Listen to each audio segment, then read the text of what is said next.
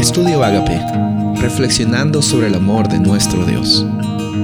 El título de hoy es Llamado Universal, Isaías 60, 1 y 2. Levántate, resplandece, porque ha venido tu luz y la gloria de Jehová ha nacido sobre ti. Porque he aquí que las tinieblas cubrirán la tierra y oscuridad las naciones, mas sobre ti amanecerá Jehová y sobre ti será vista tu gloria. Vemos aquí en el capítulo 60 de que hay una expresión acerca de Sión y la futura gloria que va a tener. Sabes, es algo interesante ver de que Dios está siempre al alcance del ser humano porque Él toma la iniciativa de encontrarse con nosotros. Desde el principio, cuando Adán y Eva pecaron, Dios baja a la tierra, se encuentra con Adán, con Eva, y les pregunta, o sea, ¿qué es lo que han pasado? ¿Dónde es que ustedes están? El pecado mismo hizo una gran separación entre Dios y el hombre. En el momento que nuestros primeros padres pecaron, eh, ellos literalmente hicieron una división en el cual ellos pensaban de que podían definir mejor el bien y el mal y no necesitaban de Dios. Pero lo que vemos vez tras vez en la Biblia, en toda esta narrativa de la Biblia, lo que vemos vez tras vez es una constante. Dios siempre está dispuesto a establecer un pacto, a establecer una promesa, a establecer un núcleo en el cual su nombre pueda ser conocido y todas las familias puedan ser bendecidas, todas las familias de la tierra.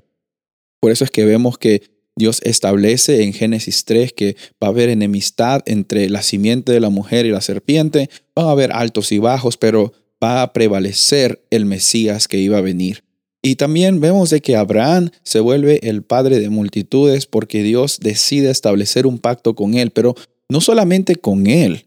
Vemos en bastantes ocasiones en Génesis que dice, por medio de ti, por medio de tus familias, benditas serán todas las familias de la tierra.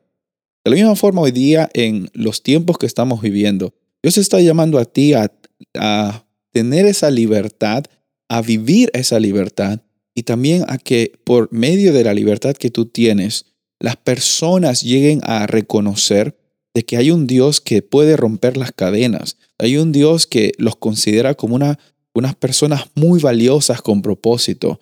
Y como vemos aquí en Isaías 60, Dios es el único que provee luz en nuestra vida de tinieblas. Quizás en algún momento hemos caminado en las tinieblas, quizás en algún momento hemos sentido que la oscuridad invadía nuestra vida, pero recuerda hoy es la oportunidad que tú tienes para reconocer de que Dios y la luz de su presencia están anhelando siempre vivir contigo. Acéptalo hoy, acéptalo en cada momento y vive tranquilo, vive tranquila, reconociendo de que tienes a un Dios que te ama, tienes a un Dios que te ha elegido desde antes de la fundación de la tierra, tienes a un Dios que te santifica y un paso a la vez es que estás viviendo esa vida con plenitud y un paso a la vez es que muchas personas pueden llegar a conocer al Dios que está transformando tu vida. Soy el pastor Rubén Casabona y deseo que tengas un día bendecido.